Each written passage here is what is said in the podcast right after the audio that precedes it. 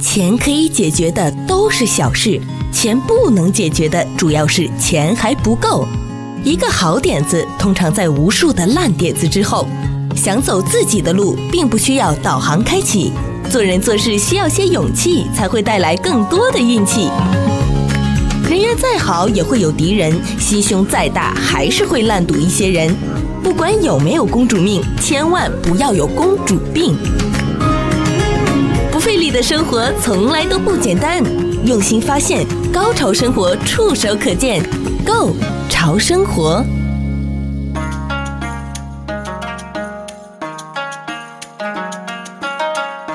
欢迎收听《购潮生活》，我是潮生活主理人小伟啊。我们今天这位特别来宾呢，其实我是等了很久的，虽然我不知道他什么时候出现，可是他今天终于出现了。那我说终于出现的原因是，这个问题是我一直都很想去探讨的。可是我们在《购潮生活》里面很多是贴近生活的东西，呃，我觉得我还是能够看得懂。有一些比较硬的，什么时政啊，我们全天有很多不同的节目，我也不需要去驾驭。可是这个话题呢，它又太软，太软的意思就是不知道怎么聊，也不知道从何聊起。呃，有一些比较高深的大师呢，私底下聊天，我发现我自己听不懂，所以也不敢去驾驭了。那我今天终于遇到他之后呢，我觉得好了，我们购潮生活终于可以聊聊这个话题。什么话题呢？就是文化。那更多的就是涉及到传统文化。那先请我们今天特别来宾先介绍一下自己好了。啊，谢谢小伟，欢迎呢大家能够啊让我有机会来这边分享文化。那我本人呢，这个呃一定要讲名字的话呢，必须要啊，哦一定要。要要要 OK，要明白，哎，否否则他会觉得我我是一个人在在演绎两个人呢。哦，真的，其实我可以变音，可以变好几个人哎，。有人说我们声音很像嘛，对不对？对呀、哦其实不是啊，是两个人， ，OK，绝对两好个人。那我就是这个呃，我本人呢，其实对这个文化呢非常的喜欢，所以呢啊、我最崇拜的这个历史人物就是唐三藏啊、哦，所以呢，我把我自己取一个小名就叫三藏。三藏，嗯好，那那欢迎我们的特别来宾三藏，哎谢谢谢谢我之前因为听你跟我说，哎，小伟，我们一起来聊一期这个呃文化的内容哈，你会有一点这种像微醺的感觉，然后我一听，我这整个人就兴奋了。然后我心想，哎，这文化这么难聊的话题，可以聊到微醺，这我真的就是期待已久。所以我刚刚节目的开场白并没有任何的客套，我是真的真心话。我期待在我们系列的这个文化访谈或者是文化聊天当中，我能够好好的去微醺一下。为什么你会觉得文化的一次沟通或是交流，它会给人带来一种像微醺的感觉呢？啊、因为文化本身它没有受到我们讲的历史上的设限，因为我们中国人文化就背在我们的身上，我们自己有自己的啊、所谓的祖姓，所以这个姓氏的姓呢，就是跟我们的文化呢其实是同一个时间点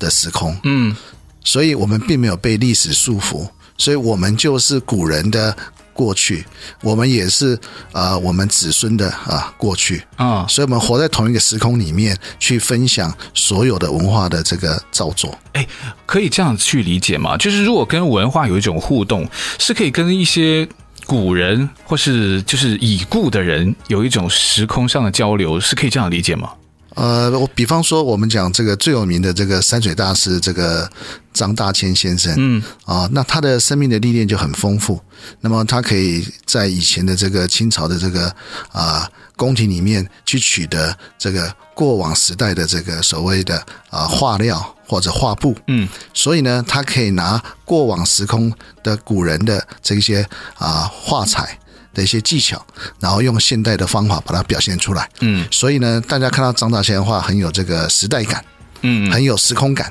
那么也因为这样造就了张大千，所以以后的人，即使他再怎么会画，他都没办法有这种时空穿越的感。这个时空穿越感就代表着文化。嗯，哎，请问三藏是我现在斜前方的这幅是张大千的画吗？哦、这个当然是复制化了呃。当然，当然，当然，啊我说的对对就是他的那个作品的复制，是不是？呃，这应该这么讲，这个复制化呢，其实本来这个是从这个我们讲的这个啊、敦煌石窟啊或者是一些古代的庙寺，它把它拓化下来，啊，拓完了以后，它再用日本的这个丝绸布再去做一种翻印，嗯，所以让你很有那种啊古代庙宇的感觉。哎，对，有点像石窟洞里面以前我们看到的那种画作哈。对啊，那如果我们今天呢，真的有机会，这听众。假如以后吧，我们可能拍视频的时候，可能可以看到一下的环境。哦，我们今天这个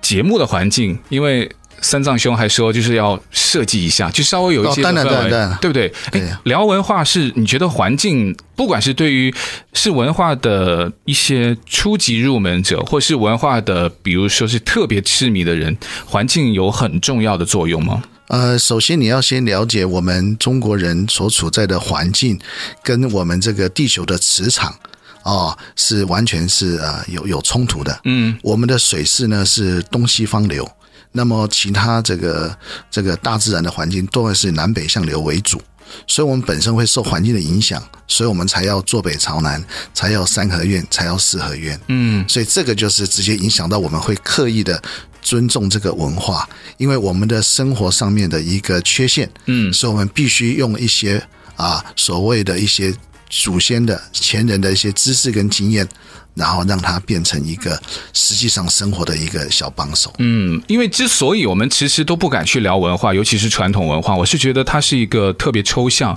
呃，而且不太容易精确去回答的问题。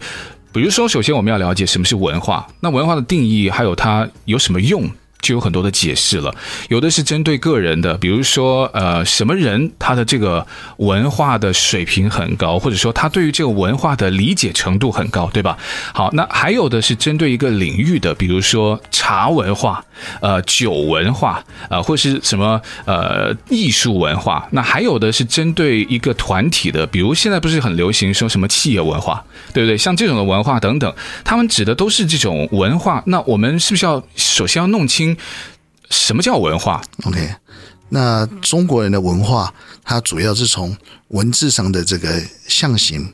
啊，跟我们讲的这个功夫的意形，嗯啊，还有我们讲话的精行。像你讲话，就是非常的具有五行里面的这种精行的这种频率。你是觉得我手舞足 蹈，还还 还是什么七成上面的那 种？呃，每个人嗯很他会讨有。喜啦，这哦，样啊是吗？对，就非是常因为讨每喜个人会有自己的身体语言哦。对所以如果有的人看我们聊天，他可能觉得我们是在做话剧一样，但其啊实蛮愉快的。我我觉得好像如果我不动的话呢，我我可能就觉得我的语言会受限，所以这个也是一种文化的体现吗？当然，因为中国人在在行为上的表现，嗯，比较喜欢用相反方法表达表达。哦比怎么方说说，我们全世界人都喜欢白，嗯嗯，西方人很直接，就把白表现出来。那我们东方人呢，就把这个白呢用黑来表示，所以东方人对砚台、对墨台、对山水画的黑，其实并非是在意这个黑，而是在意黑投射出来的白。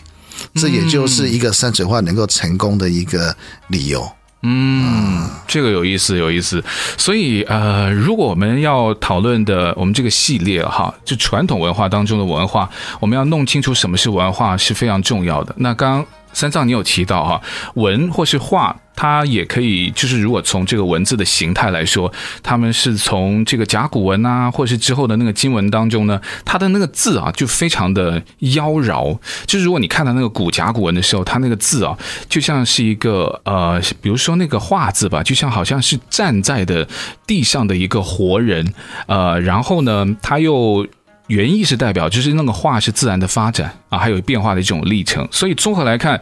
我可以这么说吗？文化它是不是会包括了通过文字啊、呃外形、符号，然后去表达人的一种意识、情感还有精神？那它也经过长时间的发展和演变，然后逐渐的积累而形成的。所以现在有很多人是嫌弃文化，为什么呢？他觉得那个是已经很旧的东西，我们发展永远都希望是新的嘛，对不对？就是啊、新的东西那肯定是要比旧的好。我们好像很多时候都会把旧变成了一种贬义词。那我觉得在文化，我们是应该要重新理解这个新跟旧的这种概念吧。呃，很可惜，就是说我们受到西方的历史影响，嗯因为西方里面的圣经，它本身就是一种用历史来描述啊真理的一个表达。嗯那这个表达当中呢，他对历史的定义就是以他们所手写的阐述的或者宣教的为主。嗯，那这样就压抑了其他种族的所谓的历史。那唯一只有我们中国人，我们中国人没有历史的包袱。嗯，因为我们中国人的名字上面就是历史，我们的姓就是历史，甚至有的人家里还有族谱。嗯，那这些都是一种历史的存在感，所以我们不容易受到西方文化的历史的一种设限。但是呢，我们也忘记了一个我们的这个啊传统文化里面有一个很重要的，就是没有包袱。所以呢，你看它文字上面怎么写都可以，嗯，你要草书，甚至看不懂的天书，甚至像很多这种啊符咒，嗯嗯只要你能够明白里面的频率，感受到里面的内容，嗯事实上它怎么写怎么画都可以。所以最早的这个抽象画其实是从我们中国的山水画来表现出来的嗯。呀。那更早的时候应该是什么象形文字，对吧？那后来才发展成为了像呃跳脱文字之后的一些像画的作品啊，或是一些可能不只是文字的另外的一种表现方式嘛。也是这样讲。嗯那比方说我们的名字啊、这个在古代的时候呢，你也晓得古代的时候怎么取名字的啊、古代人怎么取名字？是不是皇帝赐姓？然后 哦，那个那个是后期了哈。。对对 对，哦更早期的时候是好像是什么，就自然界的一些东西，是不是？哦，就是你家住在山上，嗯嗯嗯那么你们全家人可能呢在山上喜欢拿石头 K 人，嗯所以你们你们家的你们家的姓呢就是一个圈，哦，那就代表石头，那我们就姓石，对不对？就是就就就最后延伸成各种各种可能的姓。嗯嗯那如果你们家在河边，那他就可以画两条线。哦，那就是证明你家住河边。嗯，其实这种呃这种做法在日本的姓氏事实上有拿来用，但是这个东西就只代表你的什么群聚的，嗯，群聚的环境，嗯这个很重要。所以呢，我们群聚在哪里，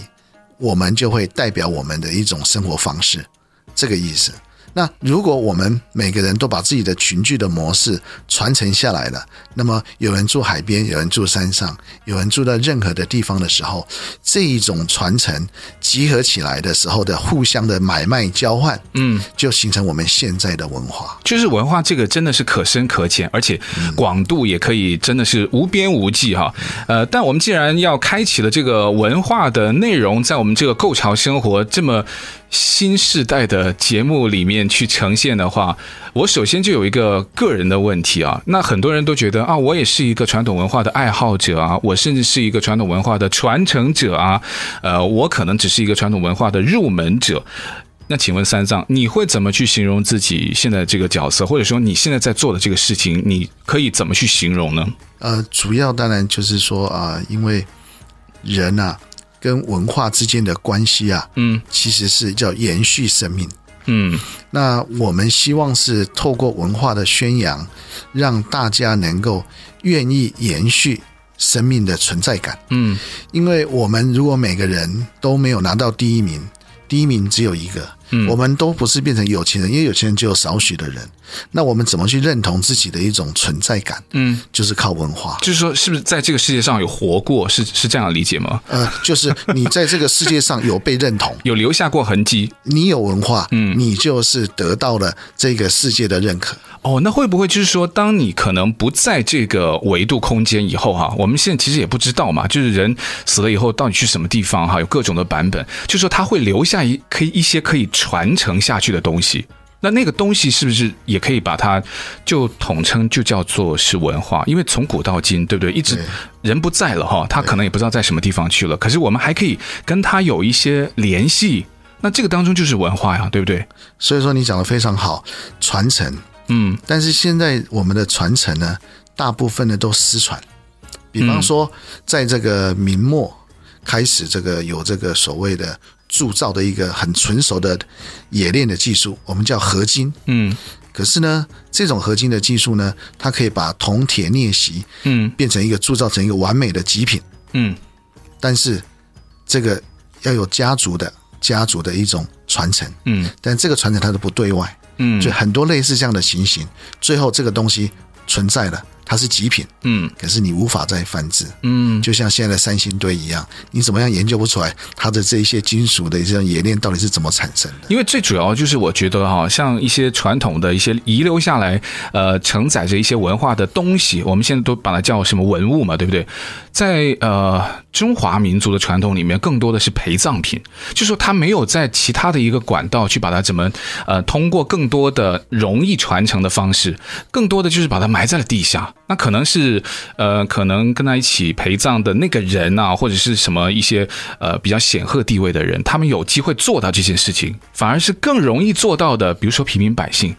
他们第一没有办法拿到那种所谓文化传承的机会，还有的就是可能大众对于文化的一种鉴赏能力，甚至是理解，会不会也会跟生活条件有关吧？我觉得如果你的生活都没有到达一定的程度，因为有的听众就说你们在聊文化，我现在三餐还不饱，可以聊文化吗？聊文化是不是需要有一定的物质条件呢？这个非常的好，文化跟钱变少，嗯，是有关系的啊，就是一聊文化就会变变穷吗？哦。文化如果你聊得对， 钱会慢慢变多。啊，那这个可以，那你就要 聊这个文化的方向，嗯嗯这文化的方向很重要，嗯，能不能应用得出来？嗯比方说，我们这个啊，看到人之后，我们会跟他说：“哎，好久不见了。嗯，”那这个“好久”讲的是客套话，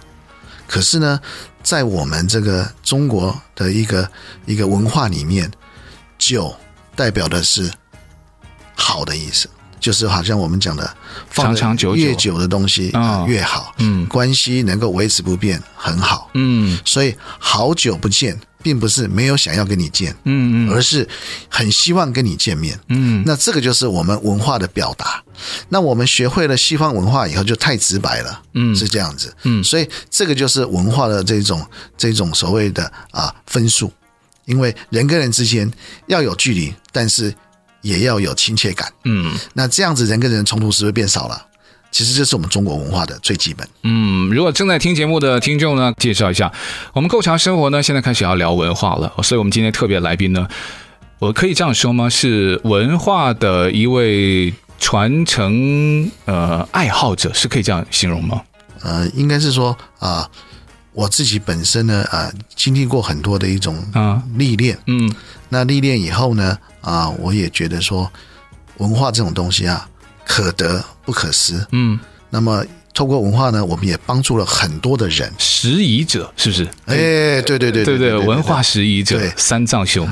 来到我们的节目，很多人，他们家里面有很多的 宝宝物、宝藏。嗯那这些东西呢，其实都代表文化的一部分。嗯那如果很多人就把它当成那种啊二手店就卖掉了，嗯，那就很可惜。哎，三藏兄，你提到这个问题呢，尤其是在海外的华人特别容易遇到，因为你在了一个不是你的原居地嘛，所以我们有的时候会有一种生活上的矛盾哈，就是我又很想融入在地的生活，可是呢，我们往往在融入的过程当中，你又会丢弃掉一些我们可能原本的的一些形态，比如我们原生家庭，可能你各自来自不同的一些地方，对不对？那你可能因为要融入，你慢慢慢慢就没有办法去做一些传统的事情，比如说过节。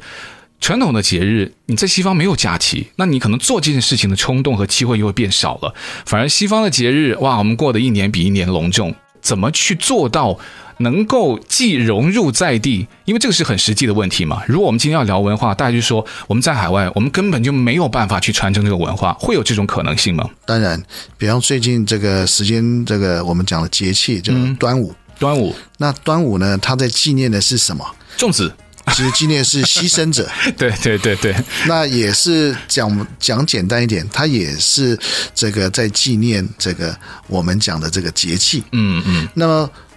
中国人喜欢把这个二十四节气跟这种所谓的可以纪念的一个项目整合在一起，嗯所以才会有其他的像中秋啊、过年呐、嗯那比方说过年，过年真正意义并非是要我们快乐的享受那过年的时间，而是要认真的面对这一年你怎么样开始学习趋吉避凶的。一个开始。哦，其实它很严肃的、哦，对对不对？对 它怎么后来就变成那么喜庆？然后任何的节庆都跟吃扯上了关系。好，因为这个趋吉避凶最好的方法就是这个把胃口打开，啊， 也什是么啦都吃，，对对对，对得到对快乐我觉得这个也合理。所以说，我们一定要记住，任何节庆它都有它的呃特殊意义。比方说，西方人这最近我们刚过这个国殇日，嗯，那这个节庆也很重要，你必须要融入他们的环境，嗯，因为去纪念一些为国、为这个国家、为战争、为和平而牺牲的这些所有的一些啊、伤亡的将士，嗯嗯那这个是用历史来纪念。嗯，那我们中国人这种日子呢，就是你要为目的而纪念哦，那就很不一样了。为目的对，比就是方说过年啊你要讲过年的年年这个东西是我，们要做什么？对这个对年对干嘛就是趋吉避凶，啊它啊是一开始就事先你我跟你讲哦，这一个年是一种怪兽，嗯嗯所以你必须要知道，对，一年的开始就给你一个警告，嗯，哦，你别随便拿红包，因为肯定面都是年， 因为年不是一个好东西嘛，啊对不对啊在传统文化当中，对那所以如果在海外的一些家庭，我觉得，呃，是不是每个人都应该肩负着这种传承传统文化？可是你要融入在地生活这件事情也没有错了哈。那融入传统是不是应该就是先把节给过好？这算不算是对于传统文化的一种尊你重？讲的非常好，因为二十四节气嗯是我们中国人一定要过的节，这个节是一个月，因为日月的一个交错，嗯，用日月的交错而产生的这个节。那这个表示什么意思呢？表示呢，我们其实跟地球的关系，嗯，怎么样更认同月球？所以月球对我们地球的重要性，除了这个所谓的潮汐以外，嗯，最主要的就是说，它在做这种磁场的交流、周天的交换的时候，古人透过这个周天的交换来养生、修身养性。嗯，这个它就是告诉我们，你每一个节气都是你修身养性的好时间。嗯，哎，这个就是很重要。所以每一个节它都有它的什么基本意义。节庆的节，它其实是一个节点的节，对，对不对？是一个那个嗯哇点，对不对？你才是真正的文化传人啊呢、没有，我因为我在朝着这个微醺的状态去，呃，因为我们现在都身处海外嘛，哈，那呃，作为一个文化拾遗者，或是反正就是传统文化的一个爱好者了，我相信可能有的也在外面非常非常多，跟三藏你非常类似的日常生活，会不会跟我们普通的人不太一样呢？就是你是不是整个家里面就像一个生活在古代一样啊，然后你做的事情或者说你想的问题的角度，是不是都很不一样呢？呃，其实你大概讲对了一半，哦，那另外一半是我也想办法要怎么样跟所有的华人朋友互动啊、哦所以呢，平常我们有一个理念就是如何把这个原来环境中的自然找到。那么这个自然找到呢，全世界最厉害找自然的国家是日本。日本，哎，日本找自然，所以日本为什么可以把唐代的文化承接下来？嗯，其实那个时候是环境来讲，那个自然的环境是最好的。嗯，所以我们到日本的家庭里面，你去看啊、他们为了自然会有两种两种外面的一些啊植栽的环境。嗯，第一个就是好的青苔，第二个是好的这个所谓的这个盆栽，这是两个都代表自然。那对那个源头倒没有好好的去把它给做得更好，反而就是拿来的那个国家那个民族，却把这件事情做得更加的完美。这个道理我没有太想得通哎。呃，唐代留给这个日本人还有三件宝物。嗯第一个当然就是武术。嗯这个武术呢，他们叫 Budo。这个武术呢，其实它是叫自我防卫。嗯为什么他们要做盆栽呢？叫做安全射线，所以盆栽是可以移动的。嗯因为随着环境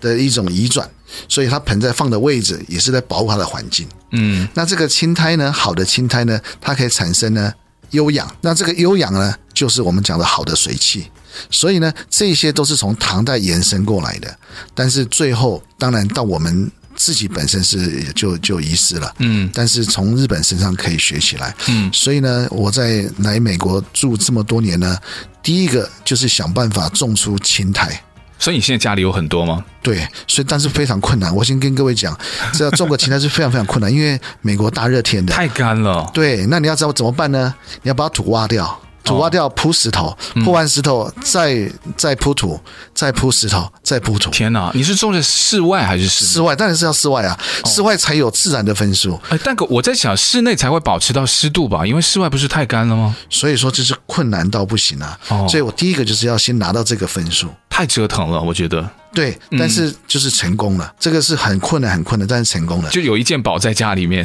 哦，这这这整排还还非常长哦，因为为什么这个就是叫做水汽？嗯这个水汽呢，你如果留下来了，嗯，那么你就知道我们身体的湿潮、嗯，阴毒还有磷酸这一些不干净的水汽，它就会有一种叫做吸吸引力跟反作用力来做个对比。所以呢，人呢很容易清爽，也很容易呢啊、所谓的慢活下来，这是第一个。所以这个其实很重要，我也很鼓励大家。往这种个青苔，呃，种是可能是种不出来，就想办法看你愿不愿意折腾自己。你会不会教？你会教我们？可能有机会学得会啊。我当然愿意教你啊你。是觉得它技术上很难吗？还是说就是在那个环境的营造或者说悉心的照料那方面比较难呢？呃，三方面都很难，啊，对那那真的很难。真的很难，而且你必须要先这个要先散热。嗯那晓得我们中国人散热最好的东西就是竹子，啊、竹子，竹子是我们最好的散热。所以你要种竹子。哦，我还是先去，就是我们讲的干的竹子，嗯，但是要很大一只，天哪把我们这个围墙呢，整排呢，一根一根的插上去可。是它是种的活的竹子吗？不，是哦不吧，是，是是完全是干的，那干的它还可以有这个作用。所以你就要每天洒水。哇，就是在竹子上撒对，洒因水为。竹子它具有散热的效果，嗯嗯嗯这个每个人都晓得。所以呢，在竹子上洒水就把那环境散热。嗯，那散完热以后呢，竹子呢，你在灌水的时候，水会让流下来，对。所以呢，就慢慢的有机会长出青苔。哎，那它的上面要搭东西吗？还需要吗？还啊是说直接阳光就可以照下去？当然，你就要种一些啊，比方说一些能够遮阴的，就是灌木嘛，对不对？任何的都可以，包括灌木，灌木都可以哦包括果树，因为每个人的喜爱不一哦样，也没有浪费。就是稍微遮挡一下上面的阳光，对让它在下面可以有有机会。没有错，而且我这样知道最后、很多灌木丛，就像你讲的啊都可以长出类似灵芝出来，啊，那个就是好的水汽才会产生。哎，水汽哦，因为我是广东人的哈、所以我们从小就说，呃，你的湿气太重了。那那个跟水汽是一样吗？还是不同的两种概念呢？因为好像水是不是吸到身体？我们以前什么长辈就说好像不太好的东西，水汽其实是我们中国人唯一能够修身养性的最根本的一个啊、好的东西。那这个东西呢，怎么怎么会流失呢？嗯，啊，怎么会流失？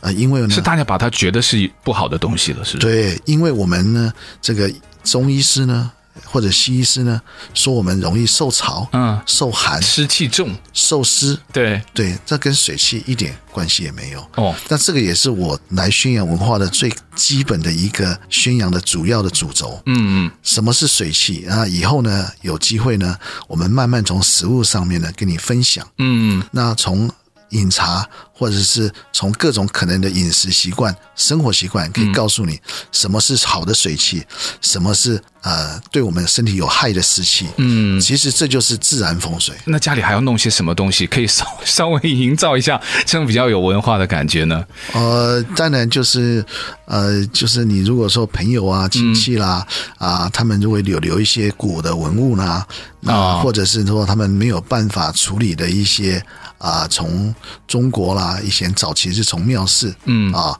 拆解一些文物，嗯，到我们美国来，嗯，那我们当然要做一些呃摆件，嗯啊，那这些摆件也会有一些氛围，嗯，那还有一些像这个香啊啊，这些有一些氛围。但我个人最特别推荐的是，大家一定要学习沉木、沉香、沉木。古代的人呢，大师呢都是用沉木呢做成这个念珠啊，哦或者是用沉木做成佛像，嗯，或者用沉木呢啊的边料呢做成沉香粉，嗯，这个这个沉很重要，这个也是我们遗失了一个很但很重要的文化。嗯，现在只执着在沉木的香气，这是错误的，因为沉木它本身代表一种生命力，比较深印象就是它的那个气味嘛，对不对？对。但原来它不只是那个，也不能不能够只是关注到它那一没点。有错，哦因为很多人呢买到假的呢，就是只有香气，对那泡泡泡泡特殊的方法，嗯，那香气一直产生，这是错的。真正的沉木它本身的香气是间歇性的，所以呢，它在吸环境中的潮湿的时候，嗯，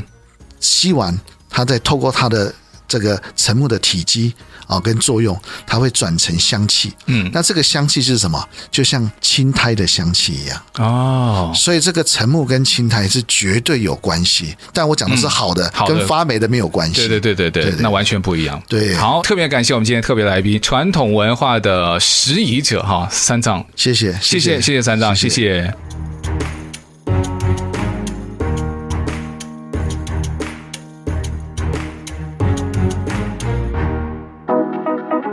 Go 潮生活一三零零中文广播电台第一档，在 YouTube、Twitter、Podcast 有频道、有直播、有互动、有花絮、有爱有笑的节目。YouTube、Twitter、Podcast，只要搜索 “Go 潮生活”，是 G O Go 潮流的潮，打入 “Go 潮生活”，加入我们四有听众群，有订阅，有按赞，有分享，有在听。让我们跨越界限，无视距离，为了更潮的生活紧紧拥抱。